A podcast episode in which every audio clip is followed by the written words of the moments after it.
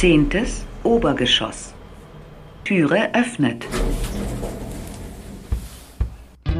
Sobald die Tür der engen Liftkabine im zehnten Stock des Universitätsgebäudes in der Josef-Hirn-Straße in Innsbruck aufgeht, öffnet sich ein Freiraum. Ein freier Raum für die Literatur, denn hier ist das Literaturhaus am Inn beheimatet, das in diesem Jahr sein 25-jähriges Bestehen feiert. Über 1100 Veranstaltungen mit mehr als 650 Autorinnen und Autoren aus 45 Ländern. Das ist die Bilanz eines Vierteljahrhunderts Literaturhaus am Inn. Wir nehmen das Jubiläum zum Anlass für einen Rückblick und stellen euch in dieser Kooperationsfolge eine Innsbrucker Institution vor, die aus dem österreichischen Literaturbetrieb nicht wegzudenken ist. Zu Wort kommen die vier Mitarbeiterinnen des aktuellen Teams.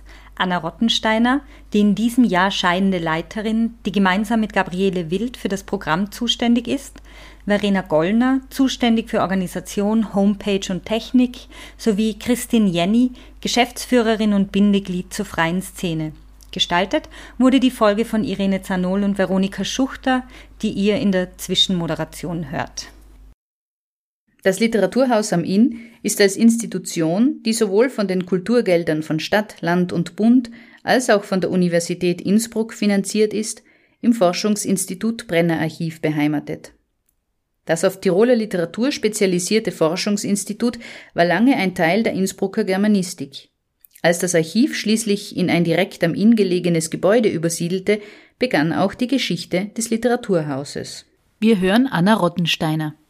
Ja, als das ähm, Forschungs-, also als das Brennerarchiv äh, vom Geiwiturm ähm, hier in die Räumlichkeiten der Josef-Herrenstraße übersiedelt ist, beziehungsweise als dies in Planung war, auch in architektonischer Planung, kam von politischer Seite, also vom damaligen Landesrat Astel, ähm, also für Landesrat für Kultur äh, der Wunsch auf, der schon lang auch unter den ähm, Literaten und Literatinnen da war, dass es eben ein Literaturhaus in Innsbruck gibt. Und dann äh, war das eben sein Wunsch, dass gleichzeitig in das, äh, in das, in das Brennerarchiv auch ein gegenwärtiges ähm, Forum für Literatur mit, mitbedacht wird. Und so ist es auch gekommen. Also das war dann ähm, auch immer so gedacht, dass das Literaturhaus die die dritte Säule hier am Archiv ist, äh, die zuständig ist für die Gegenwartsliteratur, für die Vermittlung von Gegenwartsliteratur und zwar für die Förderung äh, von Tiroler Autorinnen und Autoren, aber auch für die Vernetzung und für die Einladung und Präsentation von äh, internationalen Autoren und Autorinnen. Der Einstieg war sehr international. Niemand geringerer als Dante und seine göttliche Komödie standen auf dem ersten Programm 1997 als Ausstellung von Markus Walazza. Ob das wohl ein Omen war? Programmatisch möglicherweise schon. Atmosphärisch bewegte man sich im Literaturhaus am Inn dankenswerterweise in den letzten 25 Jahren nicht zwischen Hölle, Fegefeuer und Paradies. Das erste volle Jahr, 1998, startet mit Namen, die heute zu den Stars der Literaturszene gelten, damals aber noch eine Entdeckung waren dem 20-jährigen Arno Geiger, sieben Jahre vor dem Gewinn des Deutschen Buchpreises, Raul Schrott, Christophe Bauer. Das klingt recht männerlastig und das war es über die Jahre auch oft. Mit 45 Prozent Autorinnen kann sich der Schnitt der letzten 25 Jahre aber sehen lassen. Nicht nur was das Geschlecht angeht, wird auf eine diverse Programmplanung nämlich Wert gelegt. Das Literaturhaus am Inn versteht sich als ausgleichende Instanz – dem eine andere Verantwortung zukommt als marktwirtschaftlich ausgerichteten Veranstaltenden. Eine Verantwortung dem Tiroler Publikum gegenüber, den AutorInnen, aber eben auch der Literatur. Neben großen internationalen Namen wird daher gerade der österreichischen und der Südtiroler Literatur eine Bühne geboten. Nicht nur die renommierten AutorInnen, die auch anderswo genug Möglichkeiten zur Präsentation bekommen, werden eingeladen, auch junge, noch unbekannte Stimmen werden ganz gezielt dem Publikum vorgestellt auf die Gefahr hin, dass dann eben mal nicht auch noch der letzte hervorgekramte Klappstuhl besetzt ist. Mut zu einem kleinen Publikum. Auch das gehört zur Ausrichtung des Literaturhauses dazu. Welche Überlegungen der Programmplanung zugrunde liegen, erzählen uns Anna und Gabriele Wild. Man hat natürlich so Linien, an denen man sich entlanghangelt. Nicht? Die man an, es sind sicher die neue, die, die, die Vorschauen wo man äh, schaut schon mit, mit der Zeit weiß man schon welche Verlage auf welchen bei welchen Verlagen schaut man wirklich genau hin. Äh, dann ähm, fordern wir Leseexemplare an beziehungsweise erhalten die eh automatisch schon von den Verlagen. Äh, und ja dann äh, versucht man einfach einerseits ein bisschen ausgleichend einzuladen also dass man schaut es sind wirklich äh, eben österreichische Autoren und Autorinnen von den Thematiken was ist interessant äh, was ist nicht so interessant. Ich meine, ganz ein wichtiger Unterschied ist auch der Fördergedanke. Also, dass wir ja auch verpflichtet sind, äh, dadurch, dass es ja öffentliche Gelder sind und diese Verpflichtung aber gern wahrnehmen. Also, das ist jetzt keine, äh, keine, keine, kein, kein Zwang, sondern eine Verpflichtung eben, die wir sehr gerne äh, immer wieder erfüllen mit unterschiedlichsten Schreibaufträgen, eben die Autoren und Autorinnen, vor allem Tiroler oder auch Österreicher, aber auch Südtiroler Autorinnen, zu fördern allem liegt natürlich die literarische Qualität zugrunde. Die literarische Qualität, das ist natürlich immer eine spannende Frage. Wie filtert man diese heraus? Für mich sind es immer so drei, drei Punkte.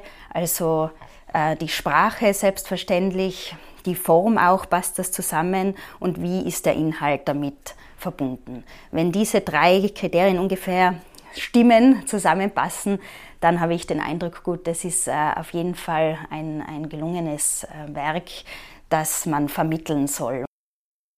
Literaturhäusern kommt eine ganz spezielle Funktion in der Literaturvermittlung zu. Und sie sind als Einrichtung gar nicht so alt, wie man sich das vorstellen könnte. So wurde das erste Literaturhaus etwa erst 1986 in Berlin gegründet. Herbert Wieser, der es ins Leben rief, gilt damit als Vater der Idee der Literaturhäuser. Er läutete einen Trend im deutschsprachigen Raum ein. Drei Jahre später folgte Hamburg und in Folge begeisterten sich immer mehr Städte für dieses Format einer niederschwelligen öffentlichen Literaturvermittlung. In Österreich öffneten als erstes die Literaturhäuser in Wien und Salzburg die Pforten, nämlich 1991. Mittlerweile sind die Literaturhäuser ein Exportschlager. Vor allem in Skandinavien fand die Idee Anklang. Es gibt aber auch Literaturhäuser in Prag und Rom, 2018 wurde sogar das erste Literaturhaus der Türkei in Istanbul eröffnet. Literaturhäuser werden meist von öffentlicher Hand gefördert. Sie unterscheiden sich zwar in der Ausrichtung und Schwerpunktsetzung, doch eines ist allen gemeinsam. Ihre Aufgabe ist es, Gegenwartsliteratur zu fördern und zu verbreiten, aus einem nicht kommerziellen Eigeninteresse heraus. Damit sind sie ein kulturpolitisches Signal dafür, welche Bedeutung der Literatur von öffentlicher Seite beigemessen wird Sie sind ein kulturelles Aushängeschild einer Stadt oder Region. So gibt es beispielsweise seit langem die Diskussion, ob Südtirol ein eigenes Literaturhaus brauche. Roman Bucheli forderte hingegen in der Neuen Zürcher Zeitung, dass Literaturhäuser nicht nur Dichterlesungen veranstalten sollten, sondern im intellektuellen Leben der Städte eine wichtigere Rolle einnehmen sollten. Das spricht einen weiteren wichtigen Punkt an. Literaturhäuser sollen kein Ort andächtigen Schweigens, sondern ein Ort sein, wo sich Menschen über Literatur austauschen können. Das Literaturhaus am Inn ermöglicht das nicht nur mit verschiedenen Formaten, bei denen das Publikum mitdiskutieren kann, sondern auch mit der Einladung zu einem Glas Wein und Gesprächen nach den Lesungen. Das Format der Lesung gab es freilich schon vor den Literaturhäusern. Dichterlesungen gibt es schon seit Jahrhunderten, doch meist fanden diese in privaten Salons statt und waren damit eine geschlossene Veranstaltung für Eliten, die Literaturhäuser hingegen wollen die Literatur unter die Leute bringen. Sie positionieren sich damit zwischen den Polen des reinen Kommerz und eines elitären Snobismus, der die Literatur auf einen Sockel stellt. Besonders wichtig ist dem Team, dass das Literaturhaus am Inn keine kommerziell ausgerichtete Institution ist, sondern ein Ort der Begegnung und des Austausches. Debatten darüber, ob man Eintritt für die Veranstaltungen verlangen sollte, wurden häufig geführt. Wir hören dazu Christine Jenny und Verena Gollner. Immer wieder, weil es natürlich in manchen Literaturhäusern ist es gang und gäbe, vor allem in Deutschland. Das hat natürlich auch mit, mit der Finanzierung der deutschen Literaturhäuser zu tun. Ähm, und bei uns war es einfach, ist es einfach eine Entscheidung und in Innsbruck überhaupt sind eigentlich fast, fast alle Literaturveranstaltungen. Inzwischen hat sich die, die Buchhandlungen sind übergegangen zu Eintritten. Aber wir. So eine Grundsatzentscheidung fast von uns. Gell? Wir genau. wollen es wirklich allen äh, zugänglich machen. Und man sieht auch, es kommen viele Leute, die einfach nicht Geld hätten vielleicht. Also und sagen, ja, für sie sind 8 Euro oder 5 Euro viel. Gell? Also und sagen, ja, wir sind ja schon auch so ein bisschen ein, ein Treffpunkt ja auch für manche Menschen oder ein Ort der Begegnung, wo man einfach über Literatur reden kann, wo man auch sein kann, einfach nur zuhören kann. Und somit ist es halt einfach ähm, mehr, ja, wir können mehr vielleicht noch Menschen erreichen, die sonst vielleicht nicht herkommen würden. Verändert hat sich über die Jahre auch die Zusammenarbeit mit den Autorinnen. Ehrfurcht vor der Literatur bleibt natürlich. Das Bild des genialen, unantastbaren und fast immer männlichen Autors hat sich aber gewandelt, was sich auch im Auftreten und der Begegnung mit dem Publikum niederschlägt. Na, die Ehrfurcht, glaube ich, ähm, nicht, dass sie uns abhanden gekommen wäre, aber das, glaube ich, ist kein zeitgemäßer Zugang mehr zu Texten und auch nicht zu Autoren und Autorinnen. Also ich glaube, das hat sich sehr geändert. Äh, vielleicht gibt es noch einige Granten, die sich die Ehrfurcht erwarten, aber äh, ich hätte eher das Gefühl, also die Autoren und Autorinnen, die wir einladen, da sind wir immer auf, auf Augenhöhe im Gespräch. Es sind Gespräche, die wir führen auf, auf, auf, äh, auf dem Podium Studium, das ist uns auch sehr wichtig als äh, Programmgestalterinnen, dass es nicht nur die Lesung quasi gibt, sondern wirklich ein Gespräch mit dem Autor und wir bekommen da eigentlich, und Autorin, immer äh, das Feedback, dass auch das äh, von ihrer Seite sehr geschätzt wurde, diese Art des Austausches. Ja, der Austausch findet ja über die sogenannte, die ja etwas verböhnte Wasserglaslesung sozusagen statt.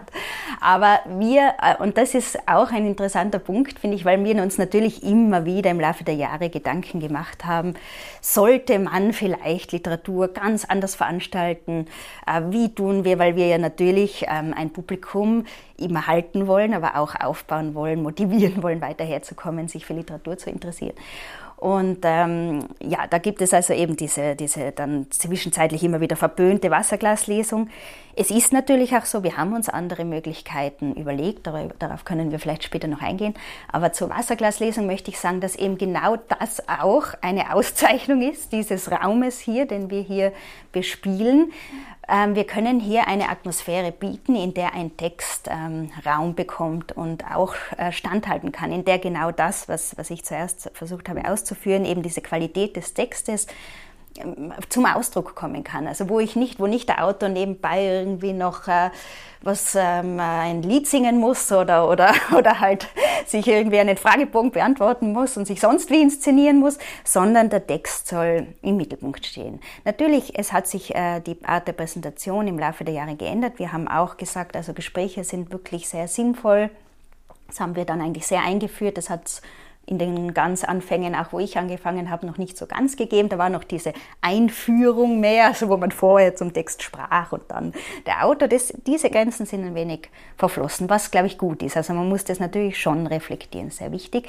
Aber eben die andere Sache, es ist der Raum und nicht mehr. Und viele Autoren sind sehr, sehr dankbar, Autoren und Autorinnen, dass sie einfach hier ihr Mikrofon vorfinden, ihren Tisch vorfinden und ihr Wasserglas und, und, äh, und einfach die Atmosphäre dazu.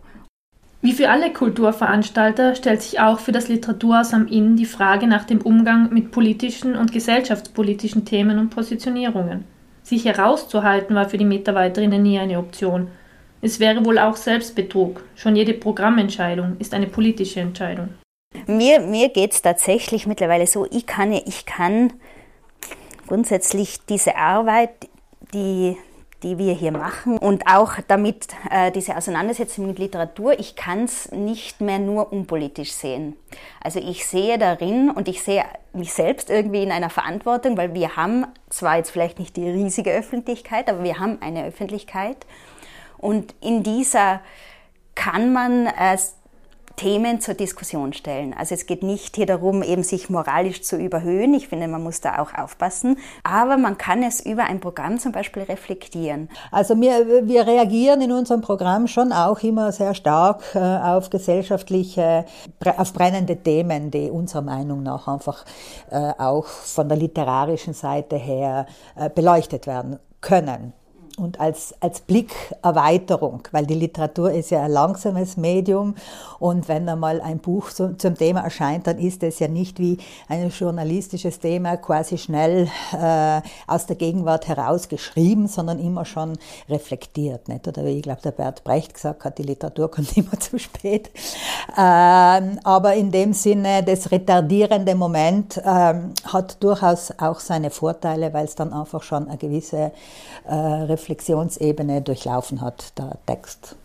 Eines der Veranstaltungsformate, das seit 2010 regelmäßig auf Zeitgeschehen und politische Themen Bezug nimmt, ist das Montagsfrühstück Forum für strategische Langsamkeit, das das Literaturhaus in Zusammenarbeit mit der Abteilung für vergleichende Literaturwissenschaft der Uni Innsbruck und dem Arbeitskreis Wissenschaft und Verantwortlichkeit veranstaltet.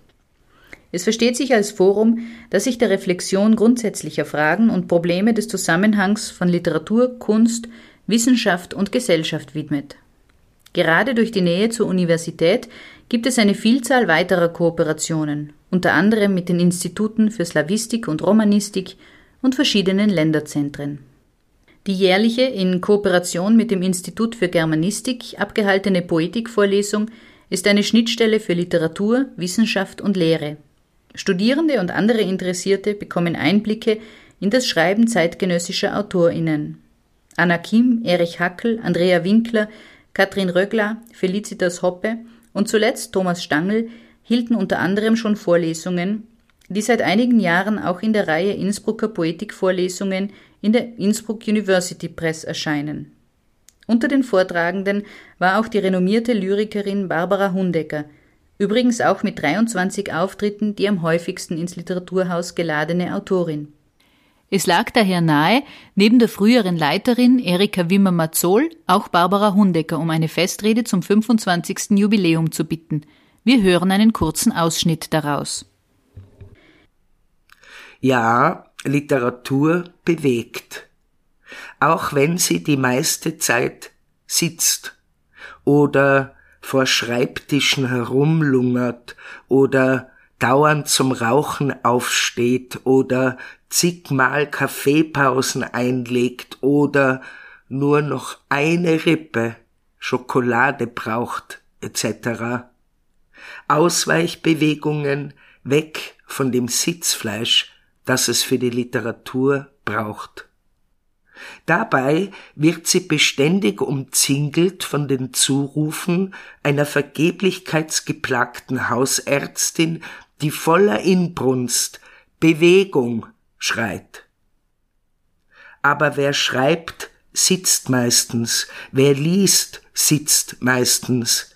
Eine Bildungsbewegung, die aus der Bewegungsverweigerung kommt eine Bewegung, die, und jetzt Obacht Tirol, Mountainbikes, Klettergurte, Steigeisen, Schneeschuhe, Turnfälle, Teleskopwanderstöcke und so weiter links und rechts liegen lässt, um sich mit etwas zu befassen.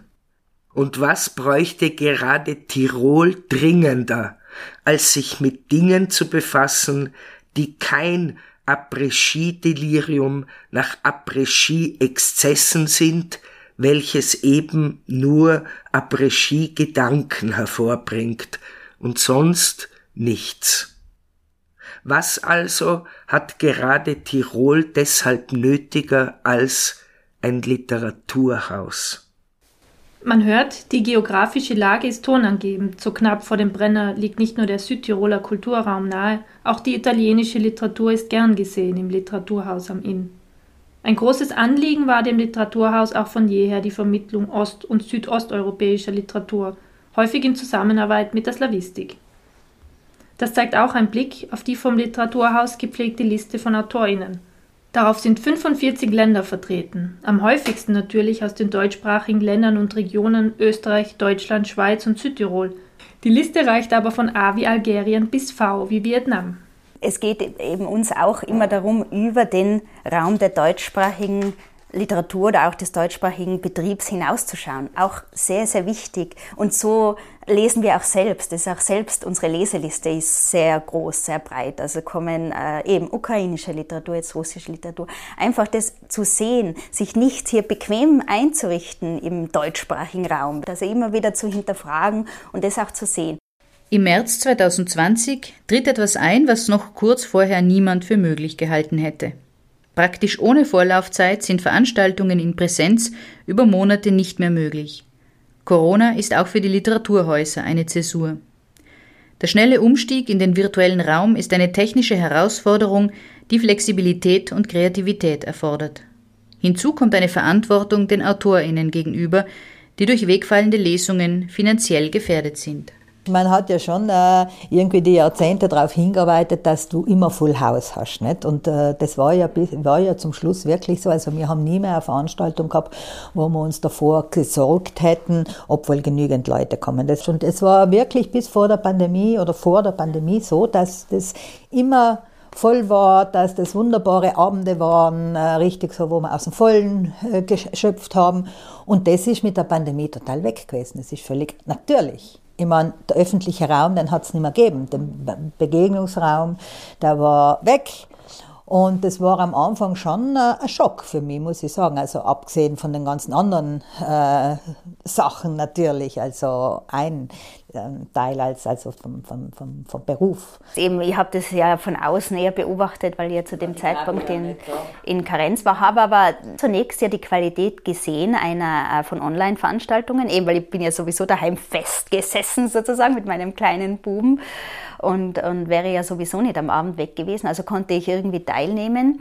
Aber man hat dann, also wo ich dann langsam auch wieder angefangen habe, beobachten können, dass sich das sehr schnell ähm, abgenutzt hat. Genau, also das war einerseits die Rückmeldung von Autorinnen und Autoren, die gesagt haben, bitte keine Online-Veranstaltungen mehr. Es hatte auch mit Qualität zu tun. Ich meine, die waren ja von der Küche des Autors oft einmal heraus und das war nicht gute Qualität. Und was ganz wesentlich war, und da lobe ich mir halt einfach wieder diesen Raum und diese Präsenz und dass Leute auch da sind, das ist nicht das gleiche Zuhören. Du hörst einen Text so ganz anders. Ja, es hat sich herausgestellt, das ist jetzt nicht so die Lösung für das literarische Veranstalten. Hybride Sachen sind vielleicht interessant, könnten für die Zukunft auch spannend sein. Das auf alle Fälle. Technische Herausforderungen gab es freilich schon vor Corona. Die fallen für das Literaturhaus am Inn umso größer aus, weil es im Gegensatz zu anderen Literaturhäusern die gesamte Technik selbst macht. Verena Gollner berichtet uns aus der Anfangszeit des Literaturhauses, als Hörspiele noch über einen Kassettenrekorder abgespielt und Plakate eigenhändig kopiert wurden. Ein technisches Interesse war bei ihr immer schon vorhanden, und so kamen im Lauf der Jahre verschiedenste Medien zum Einsatz, von Diapositiven, zum Beispiel bei einer Veranstaltung mit der späteren Nobelpreisträgerin Hertha Müller, bis hin zu Overhead-Projektoren. Wir haben eine russische Veranstaltung gehabt, die habe ich mal gemacht. Das war meine erste Veranstaltung mit Brigow und Rubinstein. Mario. Und dann war das ja mal hin und her und dann haben wir gesagt, ja, die ganzen Texte auf Russisch, wenn die da gelesen werden und das Publikum, dann haben wir die, habe ich die alle abgetippt mhm. und dann mit dem Overhead-Projekt auf die Wand, dass das Publikum das mitlesen kann. Gell? Also wir haben alle möglichen Formen versucht. Heute werden die Veranstaltungen allesamt aufgezeichnet. Viele davon sind im freien Innsbrucker Stadtradio Radio Freirad nachzuhören. Eine Besonderheit des Literaturhauses am Inn ist sein nahe Verhältnis zur Universität und ganz konkret auch räumlich zum Forschungsinstitut Brenner Archiv. Das schlägt sich in gemeinsamen Veranstaltungsreihen wie im Fokus Brenner Archiv nieder, in der Bestände aus dem Archiv präsentiert werden und Mitarbeiterinnen über ihre Arbeitsschwerpunkte sprechen. Aber auch Lilith, Literarisches Leben in Tirol, ein Online-Magazin, redaktionell betreut von Gabriele Wild und Verena Zankel, das sich in Rezensionen, Interviews, Essays und Kontroversen mit dem literarischen Leben in Nord-, Ost- und Südtirol auseinandersetzt, ist in Kooperation entstanden. Aufrufbar ist es über literaturtirol.at, eine Website, auf der neben Lilith unter anderem auch ein Lexikon der Tiroler Literatur und eine Literaturlandkarte zu finden sind. Ich finde es ganz, eigentlich ganz toll, wie sich die Sache im Literaturhaus entwickelt hat. Ähm, also die Vernetzungsarbeit sowohl mit den anderen österreichischen Literaturhäusern, äh, die jetzt die letzten zehn Jahre habe ich das gemacht, äh, wo gemeinsame Projekte entstanden sind, wo es einfach immer wieder einen Austausch gibt, regelmäßige Treffen hat es gegeben, vor Corona, danach halt nur mehr online. Ähm, Dann Literatur ist durch meine Person vertreten in der Battle Group vor Ort in Innsbruck. Ich finde diese Vernetzungsarbeit, dadurch finde ich, kriegt man auch ganz einen, einen, ähm, einen Platz in der, in, in der Innsbrucker Kulturszene. Und äh, das finde ich schon allein vom Gefühl her, finde ich das ganz gut. Also das ist so, erstens durch den Austausch, ich denke jetzt mit der Battle Group, ähm, da passiert ja dann kulturpolitisch sehr viel. Ne? In der Battle Group sind ja wirklich sehr viele Dinge entstanden, wie ähm, die Stadtpotenziale. Jetzt, äh, wir haben angeregt, den, den, die Kulturstrategie anzugehen. Also da, das sind ja viele Dinge, die äh, so im Hintergrund laufen, aus Unzufriedenheiten, aus Problemen, die sich ergeben hat. Die Plakatiersituation in Innsbruck ist da irgendwie, haben wir angeschubst, dass da endlich was passiert und so. Also das erweitert, finde ich, für jede Institution den Horizont. Finde ich ganz wichtig. Ähm, das ist jetzt allgemein kulturpolitisch, dann denke ich mir, ähm, oder dann so diese Vernetzung mit den österreichischen Literaturhäusern, sind einfach wirklich tolle ähm, Projekte entstanden in den letzten 15 Jahren äh, unter dem Titel Mitsprache. Also da haben wir ja viele äh, Auftragsarbeiten vergeben an Autoren, was ja auch eine Aufgabe von uns ist, dann zum Beispiel Literaturkalender Innsbruck. Also das ist was, glaube ich, Einmaliges ne, in Österreich. Irgendwann sind wir auf die Idee gekommen, einmal, also meine Kulturarbeit hat in der TKI begonnen und da war schon immer mal das Gespräch, einen allgemeinen Kalender von allen Kulturveranstaltern in Innsbruck zu machen. Das ist ja jetzt nach 25 Jahren in Arbeit von der Stadt aus. Äh, und dann war irgendwie Literatur. Und das ist von allen Literaturveranstaltern wird das angenommen, gibt es alle zwei Monate den Kalender. Und das finde ich schon auch was Spezielles für Innsbruck. Es herrscht relativ wenig Konkurrenz zwischen den Literaturveranstaltern. Mir kommt vor, es gibt sehr selbstständige Profile bei den verschiedenen Literaturveranstaltern und auch dann immer wieder Kooperationen, was ich einfach auch total schön finde. Ich glaube, das bewirkt so auch einen Respekt voreinander. Jeder schätzt sich, jeder macht sein Ding. Und das finde ich auch sehr angenehm zum Arbeiten, dass eigentlich der Konkurrenzgedanke für uns marginal ist. Ja.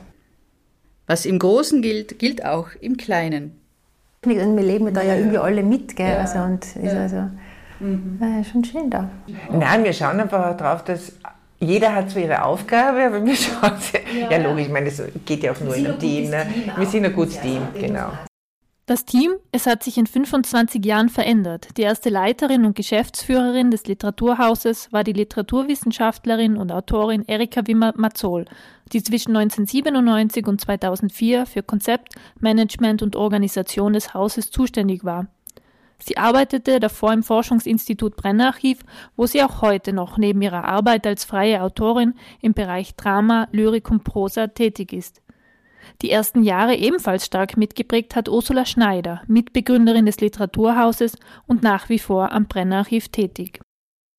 Erika Wimmer-Mazzol folgte die in Bozen geborene Germanistin, Slawistin und ebenso Autorin Anna Rottensteiner nach, die nach ihrem Studium zunächst als Buchhändlerin und Lektorin arbeitete, bevor sie die Leitung des Literaturhauses am Inn übernahm.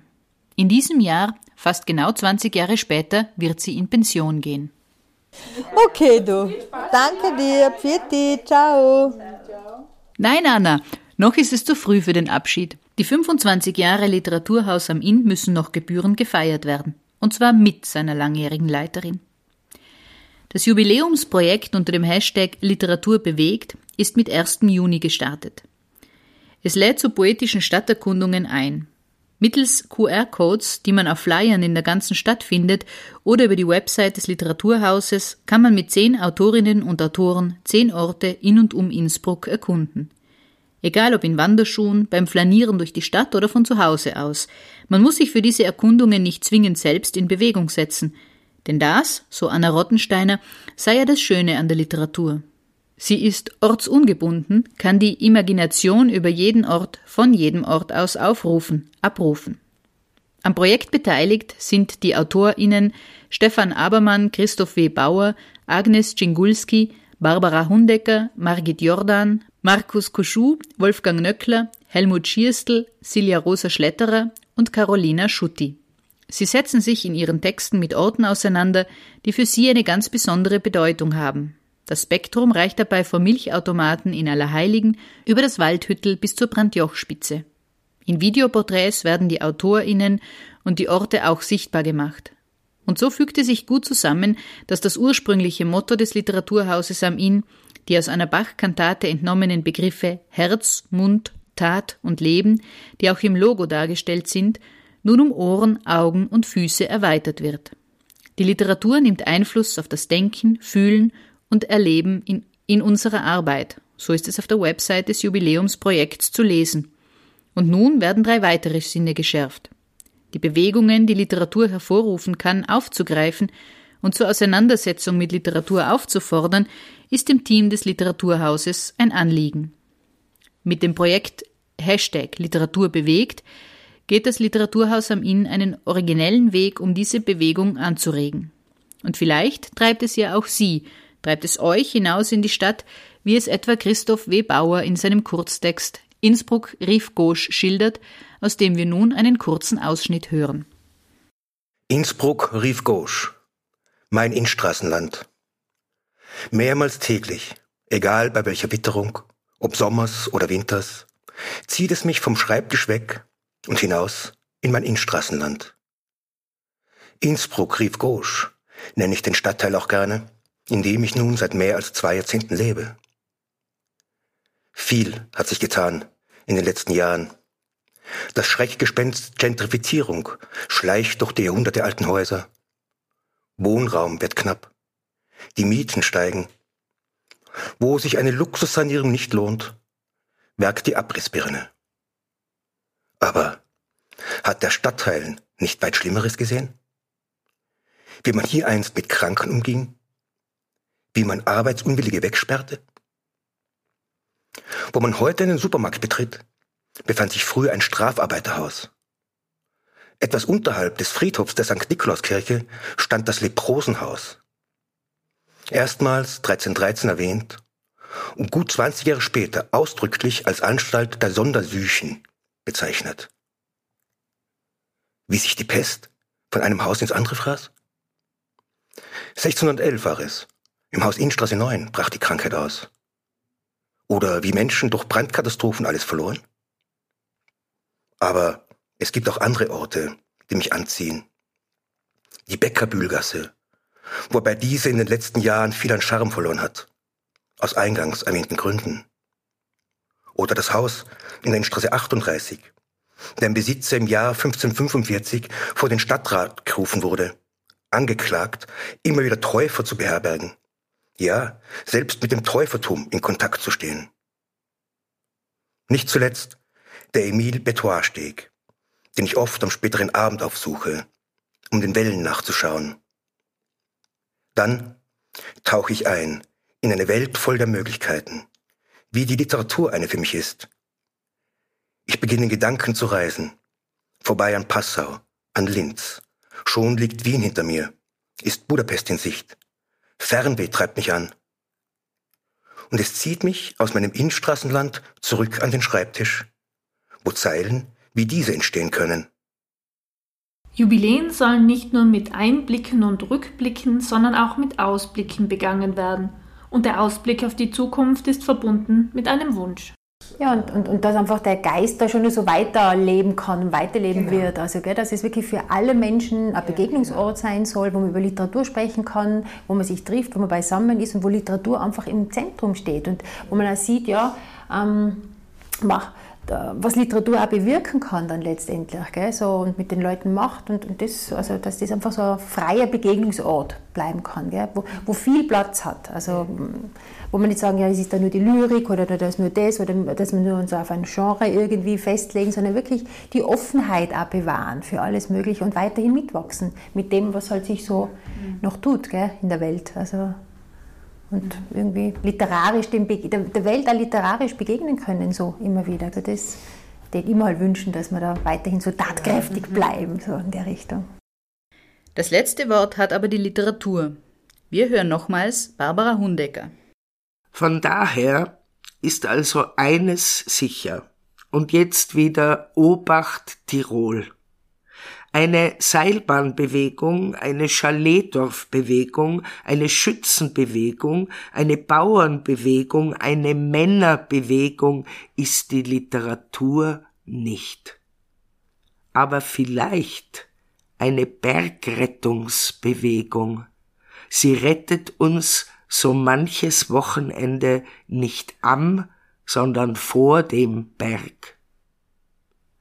Uns dabei über 25 Jahre unterstützt und mit bester Literatur unterfüttert zu haben, das ist nur eine der Leistungen unseres Literaturhauses am Inn, denn nicht nur die Literatur bewegt, sondern ihr als Team habt uns bewegt. Und dafür danken wir euch sehr. Diese Folge von Auf Buchfühlung entstand in finanzierter Kooperation mit dem Literaturhaus am Inn. Wir danken dem Team des Literaturhauses, namentlich Verena Gollner, Christine Jenny, Anna Rottensteiner und Gabriele Wild für die Gespräche und die gute Zusammenarbeit.